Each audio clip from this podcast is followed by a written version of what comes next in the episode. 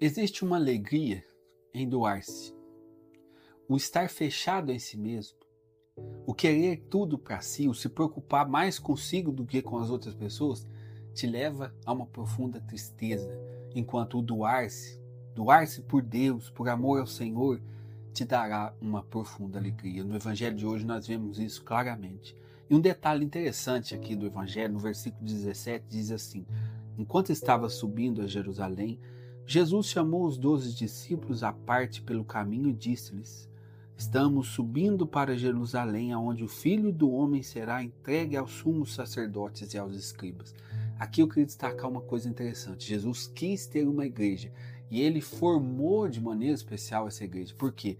Jesus chama, estava subindo a Jerusalém, ele chama os doze discípulos à parte, ou seja, existe coisas dentro da pregação de Jesus, dos ensinamentos de Jesus, que Jesus destinava aos doze, especialmente aos doze, porque ele estava nesse processo de formação destes doze apóstolos. Então isso é muito importante. Quando as pessoas vêm dizer assim, ah, Jesus não quis ter uma igreja, fala que sim, meu filho, escolheu doze, formou esses doze e enviou esses doze. Aqui a gente vê algo interessante, que Jesus chama os doze à parte, a multidão é um ensinamento, mas para esses doze, ele, ele tinha algo de especial para ensinar, para trazer. E o Evangelho nos fala aqui, dentro deste acontecimento, que Jesus exorta todos a se colocar a serviço. No reino de Deus não existe maior, menor, mas todos precisamos servir, ser servo. Quando nós colocamos a nossa atenção nessa, nesse serviço que nós devemos exercer, primeiro a Deus e depois aos irmãos, a nossa vida ganha outro sabor. O cara, a pessoa quando é soberba, a pessoa quando é fechada em si mesmo, ela é uma pessoa infeliz, porque ninguém consegue viver nessa vida apenas recebendo.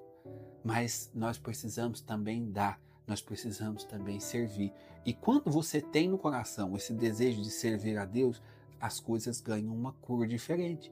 E saiba você, você pode servir a Deus nas pessoas da sua família. Basta você fazer tudo por amor ao Senhor. Vamos aqui partir então de coisas bem concretas. Vamos supor que você é uma dona de casa. Você tem a missão de limpar a sua casa, fazer o seu almoço. Aí você resolve fazer tudo por amor a Jesus. Agora, vi a Santa Terezinha e a pequena Vi, quero fazer tudo por amor a Jesus. Aí você começa a querer servir as pessoas. Aí você começa a querer arrumar a casa por amor a Jesus, você quer preparar a casa para os seus familiares. Ah, mas meu marido merece, ele entra com o tênis sujo dentro de casa, suja tudo. Não tem problema. Você está limpando a casa para Jesus, você está servindo a Jesus, cuidando dos seus. Aí isso, gente, ganha outro sabor. O cuidar da casa, ela não ela se transforma de uma obrigação, um peso, um fardo em um discipulado. Você está fazendo por amor a Jesus. Aí fazer um almoço, você vai preparar os alimentos por amor, com amor, pensando que Jesus te chama a cuidar da sua família e você vai fazer isso da melhor maneira possível. Quando nós tomamos essa consciência de que nós somos chamados a servir, as coisas ganham outro sabor. Aquele almoço que às vezes é um fardo para você fazer, vai se transformar em um grande gesto de amor a Jesus e de amor às pessoas. Primeiro tomar essa consciência. Jesus me chama a ser servo. Eu não posso deitar no sofá e ficar querendo as coisas tudo para mim começar a reclamar se alguém faz qualquer coisinha que não seja do meu agrado. Não. Eu preciso sair e ir servir. Tome consciência disso. E aí, nesse serviço, faça todas as coisas como se fosse para o próprio Cristo. Aqui está o segredo da vida cristã, aqui está o segredo do trabalho santificado. O que é o trabalho santificado? É um trabalho que é feito não para você ganhar dinheiro simplesmente, trabalho que é feito por amor, por caridade, que é feito a Deus, que é feito pelas pessoas, para as pessoas, para servir.